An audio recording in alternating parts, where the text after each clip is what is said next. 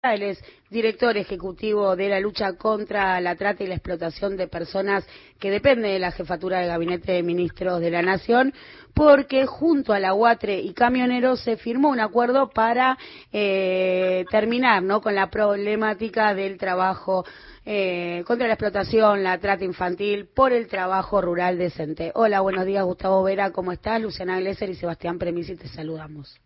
Hola Luciana y Sebastián, ¿cómo están? Buen día.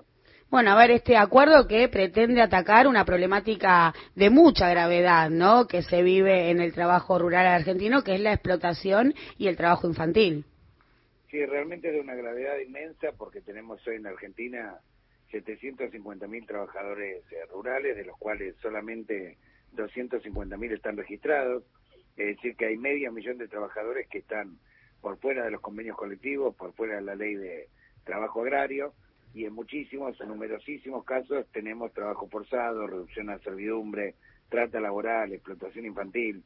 Eh, por eso el acuerdo de Camineros y Guato en realidad ya veníamos caminando hace unos cuatro meses en común y en estos cuatro meses se han logrado detectar y rescatar cientos de víctimas en, en diferentes establecimientos rurales, pero lo que hemos encontrado lamentablemente en la mayoría de los establecimientos donde se han hecho inspecciones eh, son situaciones donde la gente trabaja mucho más del máximo legal permitido, 15, 16, 17 horas, cobra mucho menos del salario mínimo vital y móvil, a veces 10 mil pesos, a veces 15 mil, eh, viven en condiciones absolutamente infrahumanas, este, las condiciones de higiene y seguridad son nulas, las sanitarias también, eh, y la verdad que ojalá fuera una excepción, pero lamentablemente estamos encontrando muchísimos establecimientos y algunos establecimientos que incluso exportan al exterior este, o sea, que, que tienen niveles de rentabilidad extraordinaria, con lo cual, evidentemente, esta alianza de camioneros y de Guatre va a coser, digamos, a nivel capilar, a nivel territorial,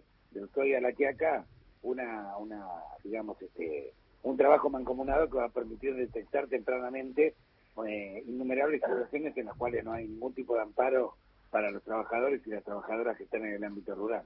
Este, Sí, me ibas a preguntar algo. Sí, te iba a preguntar algo, Gustavo. ¿Cómo te va? Sebastián Premisi.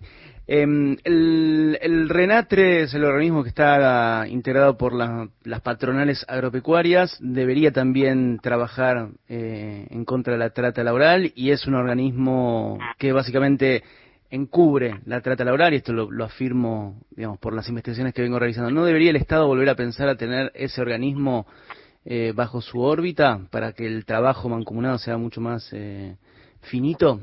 Es lo que propuso el secretario general nuevo de, de José Buitenco, este, lo dijo públicamente la vez pasada, y por otra parte ahora que preside, vos viste que se turnan para la presidencia de Renate, en este, este año nos ha tocado que Guatre presida Renate, y por supuesto Renate también está eh, cooperando de alguna manera en la, en la detección temprana y la denuncia sobre situaciones de trabajo esclavo. Pero me consta lo que decís que en el pasado ocurrieron situaciones de este tipo y además algunas las hemos eh, hemos sido testigos en común.